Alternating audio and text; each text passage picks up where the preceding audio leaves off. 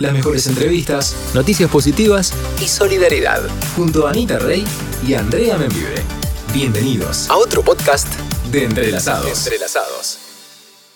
¿Cuándo escuchaste por primera vez a, a Roxette? Contanos. En el año 87, yo siempre cuento que yo conocí a Roxette antes que el resto de la gente del mundo, porque mi papá tenía un trabajo, eh, trabajo importante y, y viajaba mucho por, por, por todos lados. Entonces éramos chiquititos y él había viajado a Noruega en el año eh, del verano, el verano del 86, a, eh, eh, fines del 86, principios del 87, viaja a Noruega y trae un cassette, cassette en ese entonces. Yo tenía 8 años y trae un cassette y bueno, cuando llega el viaje tenemos planificado con la familia un viaje eh, un viaje a Bariloche, íbamos todos en el auto, imagínate dos días en el auto El, con los el momento, claro, el momento para escuchar el cassette. Una y otra vez, una y otra vez.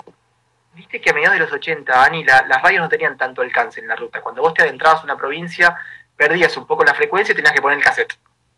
Exacto. Bueno, y durante dos días escuchamos ese cassette que era Pearls of Passion, el primer disco de Roxette, el primer cassette, el primer trabajo Pearls de ellos que editaron en, en marzo del 86, a mí me llegó en, el- en el 87, y lo escuchábamos ¿Qué incansablemente. tema, ¿Qué tema fue el primero que te enamoró? El primero que dijiste, No, wow. Mi, mi papá decía, ay, esto, estos la van a pegar. Mi- Mirá lo que decía él, son los, eh, vos te vas a acordar, son los Albano y Romina Power de, de Europa Norte.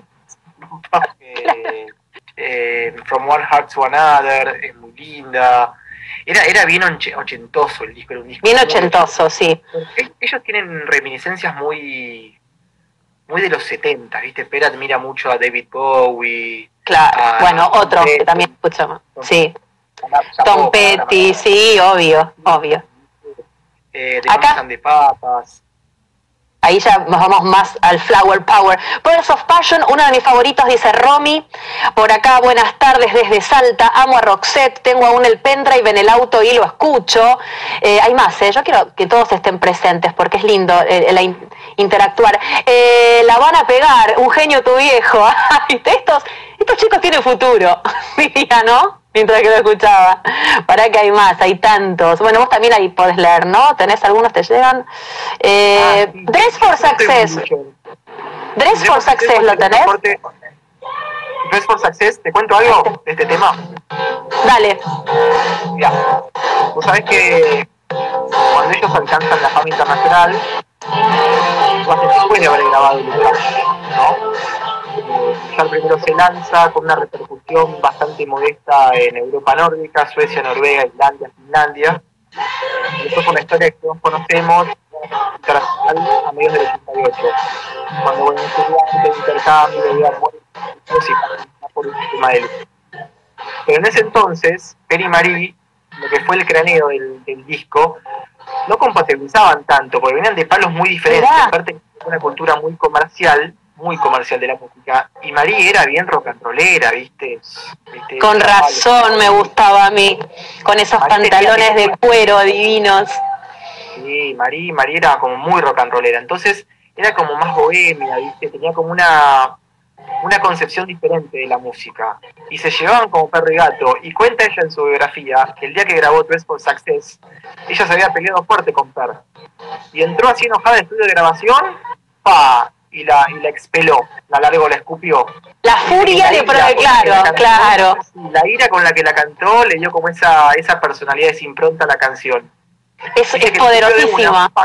Es muy Viste esas poderosa, cosas. Es, es una máquina de hits, Roxette, porque también es la cantidad de números uno, la cantidad de premios, eh, esas giras interminables con eventos extraordinarios, como lograr un primero de mayo tocar en Rusia, ¿entendés? Bueno, ellos, ellos tocaron en el marco de, de la gira Pan, fueron el primer, la primera banda internacional autorizada por el gobierno ruso para tocar un primero de mayo. ¿Viste? Una locura. eh, que, que era, un, un- era un día muy importante porque se celebraba eh, eh, se conmemoraba, se conmemoraban eh, en 19 ¿cuándo fue la revolución bolchevique? En 1917. 17. Bueno, fíjate todo el tiempo, fue la primera banda en un primero de mayo en Rusia. Sí, sí, después de la revolución bolchevique, es una barbaridad. Bueno, en Rusia son muy queridos, en todo lo que es el norte de Europa fueron muy, muy queridos. Bueno, tocaron también en, en China muchas veces, viste que, que son países que no están dentro del circuito de las bandas eh, más em, occidentales, ¿viste? Que, que, en realidad van de, de, ciudad en ciudad y tocan los estadios más importantes. Sí. Eso es el tipo de tocar en lugares inhóspitos para lo que es el circuito que eligen las bandas al momento de, de, de planificar la gira mundial, la gira mundial, ¿no? Yo me sorprendí hoy investigando que yo no sabía, no sé en qué estaba yo, en qué momento, mi cabeza dónde andaba, en el 92, que estuvieron en Tucumán. Yo no sabía, yo pensé que la primera vez había sido en Ferro. No, no, estuvieron el 2 de mayo, vinieron a, bueno, tocaron en Vélez, que fue muy masivo, y estuvieron en Tucumán y ellos contaron una experiencia. Dicen que el hotel de Tucumán fue el peor de toda la gira porque estaba lleno de arañas, cucarachas y humedad. ¡Ay, qué horror! ¿Vos te acuerdas que había como una grieta ahí entre Guns N' Roses y Roxette? Una estupidez total, porque a mí me gustaba Guns N' Roses, venía del palo que yo escuchaba, pero también me gustaba Roxette. Por eso es como que tengo también una cosa ahí que estaba también muy pendiente de Guns N' Roses. Pero había como una cosa ahí, una guerra al pedo, ¿no? Entre fans de un lado y del otro. Los sí. Gunners versus los Joyriders. Yo me acuerdo que me compraba la revista 1320 y veía cómo se puteaban en el buzón de fanáticos. La revista 1320, vos sabés que yo era conductora de Match Music al comienzo de los comienzos de los comienzos. Y el casting, ¿sabés cómo me enteré del casting? Por una 1320. Buscaban, buscaban conductores y fui y me mandé. Por una, viste que eran grandotas las 1320, eran unas revistas grandes. Bueno, recuerdos. La, Pelo, la Generación X, ¿recordás? Sí, la pelo, la metal, bueno, yo leía la metal, me gustaba. Después estaban las revistas, bueno, Roxette también, la revista Bravo, era muy conocida, una revista alemana, ¿no? Re, re. Sí, y... creo que tengo, yo tengo un cajón con un montón de recuerdos así de mis, de, mis primeros años de adolescencia, de mi preadolescencia, y tengo un montón de revistas. Me acuerdo que una vez en la revista 1320 te obsequiaban un preservativo, y estábamos todos como locos. ¡Ah! Imagínate. Claro, escondiendo el preservativo. Y no queríamos contar a nuestros papás esta revista con un preservativo. ¿Cómo, ¿Cómo cambió todo, no? ¿Cómo cambió todo? Es demasiado. Nati, Nati dice, sí, es verdad, esa grieta, una pavada, como la de Redondos y Soda Estéreo, ¿te acordás? Sí. Soda Estéreo. Hicieron un tema de Soda, Roxette, de música ligera. La última gira, la última gira lo que hacían era en cada ciudad en la que desembarcaban se estudiaba un tema muy significativo para el público, ¿no? muy significativo para lo que era la, música local, la música de ese país, y la tocaban. Y aquí hicieron una especie de encuesta, en Facebook antes de venir y todo el mundo le, le, puso que tenían que tocar nuestro estéreo. Así que se aprendieron de música ligera y la tocaron y el público se volvió loco. Pero bueno, en cada país hacían eso, tocaban un tema de... ¿Y eso fue en el año 2012? Eh, el, el, Luna y la última gira de 2011-2012, una gira mundial que empezó en realidad, marcó el regreso de ella a los escenarios después de casi 10 años de ausencia, eh, programaron una serie de shows por, por el norte de Europa y la demanda de los países fue tal y tan, tan grande que terminaron, bueno, terminaron haciendo, realizando la gira más larga de, su historia, eh, que lo llevó nuevamente tocar los cinco continentes, y ellos podían creer eh, la, el fervor, viste, el fervor y el fanatismo de la gente, ¿no? Lo que, lo que había quedado hace 20, 30 años no lo podía ni siquiera creer, pero estadios llenos con 15.000, 20.000, 30.000 personas, eh, impresionante, ¿no? En un, en, un, en un momento en el cual, viste que la música cambia, ¿no? los paradigmas musicales cambian, el modo de la música cambia, las bandas cambian. Bueno, en un mundo que estaba tanto de lo que era mediados y finales de los 80, en que ves gente, los van siguiéndolo con tanto amor, ¿viste? Y conectándose de nuevo con la adolescencia, con los años más lindos de la juventud. Siempre contaban que era como algo que, les había generado como, como, nada, como mucha impresión. No esperaban tanto amor por parte del público en esa última gira. Mira, acá estoy leyendo, sí, fui a ese recital del Luna Park, hermoso, antes los había visto en Ferro, en Córdoba tocaron eh, la de la Mona Jiménez, dice, ah, mirá, qué loco, esto. Los fans que me están, me estoy enterando de muchas cosas. Eh, hermoso el momento del homenaje a Soda, el público explotó, yo fui a Neuquén, dicen por acá, bueno, siguen los mensajes. ¿Estás escuchando que puse el tema de la balada, esta fue la primera balada que yo descubrí de ellos. Bueno, ya conocía a Roxette, pero me enamoré. Bueno, aparte en ese momento uno estaba como plena adolescencia con sus noviecitos y eso, y esta canción, si habrá. se habrá acompañado mis lágrimas. Este, It Must Have Been Love de Pretty Woman. Fui al estreno de Pretty Woman, fui al estreno de la, de la película, con las botas bucaneras. Me fui, ¿eh? Por la valle caminando con las bucaneras. y esta canción, qué hermosa. Sí, vos sabés esta canción eh, originariamente Sí, originariamente es del disco Perlas de Pasión, del primer disco de Roxette, eh, hecho en 1986, y la canción venía en lado B, venía en el lado B eh, dentro de los bonus. ¿Era algo de Navidad? Eh, algo fue... Era, una canción que tiene una connotación navideña, se llamaba Más Noble original, Christmas for the Broken Hearted, algo así como debe haber sido amor, las navidades para los corazones destrozados. y cuando los convocan de la producción de la película Mujer Bonita, lo convocan a Per para hacer el tema de amor, que acompaña el famoso tema de Roy Orbison, eh, Pretty Woman. Pretty Woman. vamos a utilizar este tema que nunca lo lanzamos como corte, que es muy lindo, pero vamos a quitarle eh, el contexto navideño y vamos a hacerla más hollywoodense. Así que la amplificaron, la presentaron. Y fue un, y fue un boom. Después, que es una historia que todos conocemos, ¿no? Boom. Vos sabés que esta canción fue radiada en Estados Unidos, solamente en Estados Unidos, hasta el año 2010, el año 2010 había sido radiada 8 millones de veces. Imagínate lo que es para un gringo escuchar un lento 8 millones de veces y no cansarse. Eso fue hasta el 2010, no sé ahora, pero es, uno de los lentos europeos que más aire en radios norteamericanas ha tenido. ¿Subí toque, a ver? Sí. ¿Eh? Listen to your heart, listen to your heart, te escuchás. listen to your heart. no puedo creer lo que sabe de Rocksteady. Sí, decime. Dicen si no es una canción de amor, es una canción, no es una canción que Per compuso pensando en una mujer, o no es una canción que le escribe una pareja a otra, es una canción que relata la historia de un chico fanático de Roxette que a fines de los 80 eh, les escribe una carta, le escribe una carta a Per contándole que se quería suicidar y contándole todo lo que le pasaba en el corazón por sus problemas familiares. Creo que tenía un problema de salud el chico.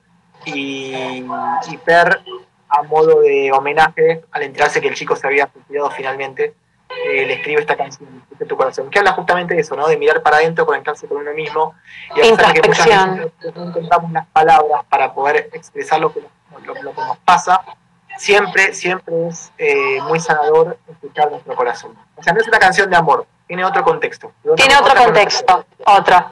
Total. Es muy lindo escucharte, ya que hablas de, de pasión, porque lo haces con un amor con un amor.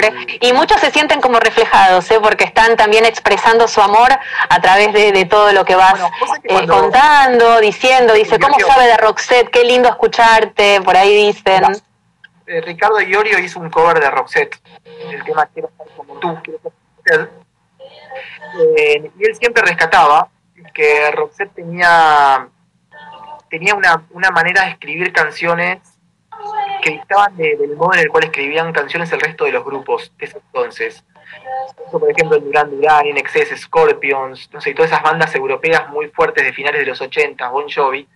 Y Per siempre decía que las grandes ideas se reducen en cosas como que las grandes canciones tienen mensajes muy chiquitos, muy, muy nimios, ¿viste? Muy chiquitos. Y Iorio rescató eso, dijo, la simpleza que tiene Roxette en las canciones es lo que hace que una banda tiene que ver con el género que yo escucho, a mí me llega al corazón. Y otra cosa, a ver si vos coincidís, Ani, que es que Per ha sido un gran compositor, porque yo creo que, sí, no, es que yo creo, lo sé, el 95% de las canciones de los 12 discos de Roxette fueron escritas por Per. Pero encontró en esta su refugio, porque Marie es una gran intérprete. Sí, bueno, fue un tumor cerebral eh, que la dejó como muy, muy, comprometida que hizo mucha mella en, toda su parte motriz y cognitiva. De hecho, ella estuvo, había su visibilidad en el ojo eh, izquierdo se había reducido en casi un 80%, tenía problemas motrices, como te contaba, eh, perdió la memoria, tuvo que aprender a, hablar, a escribir, a cantar, a Tremendo eso. Como si fuese una recién nacida, sí, fue muy, muy difícil. Estuvo, como consecuencia del tratamiento de radioterapia, estuvo casi dos años sin poder emitir una palabra, sin poder hablar. Entonces ella se refugiaba en sus pinturas, ella se sentaba bajo el sol y pintaba, pintaba dos años enteros, y siempre cuenta que no se podía ver al espejo porque lo, por, la medicación y los corticoides estaba completamente deformada. estaba muy hinchada. Muy, muy hinchada. le pegó en su ego, porque ella también contaba que, salía y la gente no la reconocía, ¿no? Físicamente estaba irreconocible. Eh, una gran, yo, siempre digo que el, creo, creo, que el gran éxito de la última gira de Roxette, que creo que fue la más taquillera y la más, la más fuerte y la más, la más significativa para los fanáticos, tuvo que ver con esa esa, esa, dualidad, ¿viste? De ver a una mujer muy débil arriba del escenario, pero con una fortaleza que le llegaba a todos y cada uno de los eh, espectadores. Digo, ¿viste? Como las dos caras de la moneda, ¿no? Eh, por supuesto que uno se quedaba con fortaleza, pero vos notabas, notabas las, las consecuencias, los coletazos, las, las, secuelas del cáncer en, su cuerpo y en su voz. Sin embargo, vos la veías ahí tan frágil, tan vulnerable, parada y cantando ante una multitud que decías, wow, qué mujer más fuerte, ¿no? Y qué, lindo ejemplo, qué lindo ejemplo. Eh, yo creo que si le sacabas a ella la música o la posibilidad de, seguir tocando, se iba, se iba a morir porque vivía. Se iba a ir antes, sí. Como colorario, te quiero contar de la enfermedad, que ella cambió mucho porque en el momento de apogeo de Roxette, viste que insisto, todos los artistas, y vos lo sabes mejor que nadie, tienen su ego, tienen su ego colocado y mm. puesto, ¿no? Y era como difícil no creérsela, eh, porque prácticamente habían, habían logrado desbancar eh, la hegemonía musical que había impuesto en su momento ABBA, de un país muy chiquito, eh, que a nivel cuya industria musical era muy chiquitita. Suecia no sabía que no era, no era Inglaterra ni de Estados Unidos, era un país muy modesto a nivel musical que había, bueno, había en su momento, em, había logrado em, lucirse por, por pero bueno, Roxette llegaba un poco como, como para, para destronarlos. Entonces, era como imposible que ellos no se conectaran con ese, con ese ego y que no se, la, no se la creyeran. Ella lo cuenta mucho en la biografía, que estaba como muy perdida, se refugiaba mucho en el alcohol, que estaba como muy sola. Pero después de la enfermedad, Marí cambió radicalmente. Vos te dabas cuenta por el modo en el cual ella interactuaba con los fanáticos, cómo disfrutaba cada show. Bueno, se acercó mucho a Dios. Ella escribió un disco entero que se llama The Change, el cambio, dedicado a Dios, donde cada canción es prácticamente una alabanza, donde ella reivindica y rescata la importancia de Dios en su vida, pero vos aparte la veías el último tiempo y, yo, percibía que ella estaba cerca de la muerte porque estaba en un estado de evolución tal, porque se frenaba, se, se, tomaba el tiempo de mirarte los ojos, de darte un abrazo, de escucharte, digo, una mujer que ya había pasado por todo, ya había pasado por ese estadio de ego.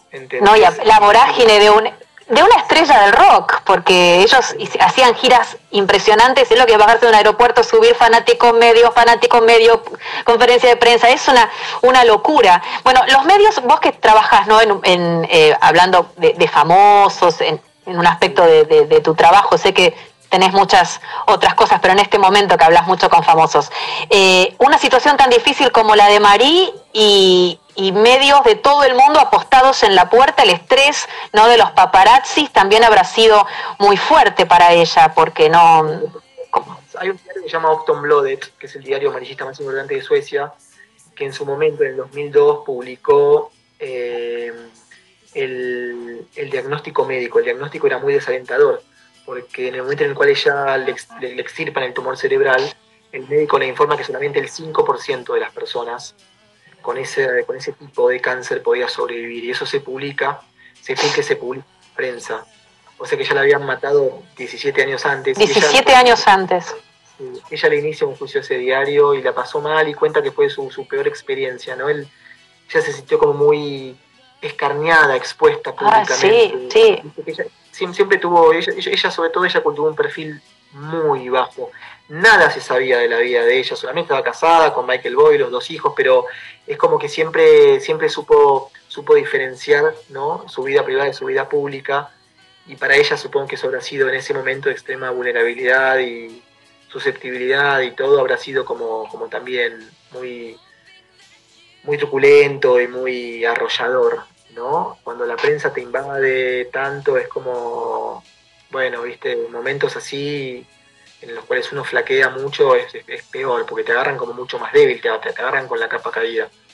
Eh, Totalmente. Pero bueno, se fue recomponiendo y fue una gran guerrera, fue una gran guerrera. Y volvió, y volvió en el 2012. Y vos que estabas trabajando en la tele en ese momento, te mandan a cubrir cuando llega Roxette. Estaba muy contento y en ese entonces supe diferenciar, supe diferenciar eh, al fanático del profesional. Por supuesto que uno se contacta con esos, con esas sensaciones adolescentes, viste, de pasión, de euforia.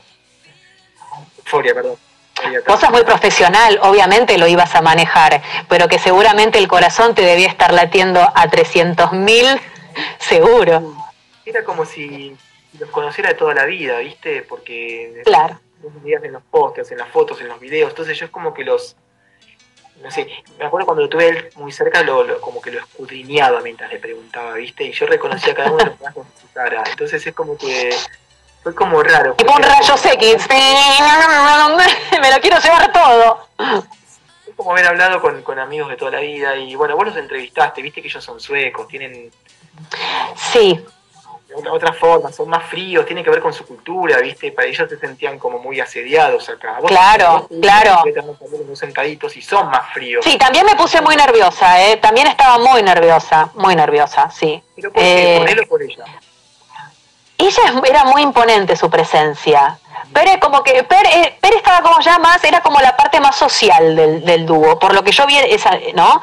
Eh, ella estaba, ok, respondía, todo bien, pero ahí, ¿eh? Ahí. No, no le gustaba. Y pero era como el que manejaba la parte, digamos, social, media de, del dúo. Cuando se publicaba Have a Nice Day y eso fue en Mónaco, ¿no? Fue en Mónaco, fue en Mónaco. Fue en el sur de Francia. Hubo un festival muy grande que también estuvo Cher, que en ese momento estaba pegándola con Do you believe the love of the Lord? Bueno, y estaba todo el mundo con ese tema por todos lados y ellos habían sido invitados también. No sé en qué contexto, pero fue un festival de importante, creo que de, de, de, medios musicales, pero no sé bien, no, me, no recuerdo, tengo muy mala memoria, soy un desastre. Pero malos términos con Peri y se quería ir de Ah, ah está, había roces ahí. Claro. Sí, sí ella, que había roces. Él estaba como muy entusiasmado con Roxette y ella ya había sentido en ese entonces que había ah. vivido todo. Ah, claro.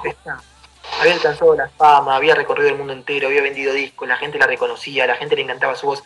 Quería dedicarse a la crianza de sus hijos, porque aparte ella siempre contaba en las notas que sufría mucho cuando tenía que salir de gira y no poder ir con los nenes. Viste, para una mamá es muy difícil. Dejar los niños en otro lado, en el otro, lado del mundo durante semanas enteras. Y realmente lo padeció, lo padeció mucho. Y aparte cuenta la, la, historia que había un productor, un manager en ese momento que generó como mucha rispidez entre los dos. Entonces la agarraste en el peor, en el peor momento. Yo creo que fue súper correcta, súper correcta, pero no, viste cuando notás que no, no, no está abierta, digamos. No. Obvio. Estaba ahí. El que manejaba era él. Porque no estaba bien ella y bueno, nada, con el diario del lunes uno entiende un montón de cosas. Totalmente. Cuando uno lee la biografía te das cuenta de lo que ella sufrió con Roxette, con el proyecto de Roxette, lo que ella sufrió y padeció la fama. Muchísimo, muchísimo. Y entendés un montón de cosas. Yo siempre digo que, si bien no, no, tiene rigor científico lo que pienso, el cáncer está muy relacionado con las emociones y con los sentimientos. Eh, sí, bueno, eso es lo que sí. Eso es lo que, lo que se dice. que Acá dice, sí, a Pearl, eh, nota de asalto, me encantó, dice Nati. Sí, a Pearl le gustan más los fans, dice. Bueno, él, esa nota de, de Seiza, de, nota de asalto que le hiciste, la replicó en su Facebook oficial, no hace mucho. Eso fue para vos una emoción enorme. Sí, me encantó, me encantó. Sí, sí, me encantó. Lo que pasa es que lo que genera ella es tan fuerte que en realidad cuando ellos llegaron al aeropuerto era como que iban todos con Marí, ¿me entendés? Claro. Per quedaba como rezagado, que Per quedaba como ahí atrás. Entonces era más fácil abordarlo él para hablar porque lo de Marí era una cosa que es un magnetismo que ha tenido con, pero en el mundo entero. ¿Y sabés lo que, lo que yo sentí ahora con la muerte de ella? Y, y vos sos una mujer que está como muy, muy metida en el mundo de la música. Qué queridos que han sido, qué tipos queridos como, como la gente cuando murió ella, pero todo el mundo dice era una genia, qué luchadora, crecí con ella, ni una crítica, ¿viste? Ni una crítica, es como que, ¿viste? Construirte desde ese lugar, chapó, pero en el mundo entero, yo veía las demostraciones de amor del resto de los colegas que escribían en Twitter, Boy George, Elton John, eh, Paul McCartney, digo, todos haciendo hincapié en lo, en, lo, luchadora, en lo buena compañera que era, en lo artista, y aparte lo que generó en la gente. Acá, yo me acuerdo que ella fallece el día en el cual asumió Alberto, o sea que la agenda periodística estaba... Eh, eclipsada por, por... ¿Y vos te enteraste en vivo? ¿Te enteraste en vivo? Te lo juro por Dios. Te lo juro por Dios, fue horrible. Fue horrible. Yo llegaba escuchando en el teléfono, estaba escuchando el tema Crash Boom Bang, me acuerdo. Y llegué y todos me miraron tipo con una frenada como diciendo, ¿qué le pasa? Y yo siempre leo a la mañana todo, y esa mañana no había prendido la tele. Pues fíjate. Yo sabía que estaba todo, estaba, iba a estar todo como polarizado por lo de Alberto. Digo, uy, qué claro. digo. Está, no, no. no, por Alberto, sino porque me resulta un embole la política. Digo, bueno, listo, voy, hoy me siento las dos horas, pongo cada circunstancia y lo hago. Y no había leído nada. Y cuando llego, yo la tenía a Gus Canfer al lado, que Agus cuando era adolescente era fanática de Roxette y ama a Roxette. Abro el Twitter y abro mi, mi WhatsApp y encuentro pero un raudal de mensajes como si se hubiese muerto mi mamá, la gente, viste, mandándome sus, sus, condolencias. Y la miro a Buscanfer y me viene y me hace. Claro. Juro que en ese momento me largué a me levanté y me fui. Ni siquiera pensé que estaba en vivo. Por suerte la cámara no me tomó. Ni siquiera le pedí permiso a, mis, a, mi productor. Yo me levanté y me fui. Dije, yo hoy el programa no lo puedo hacer.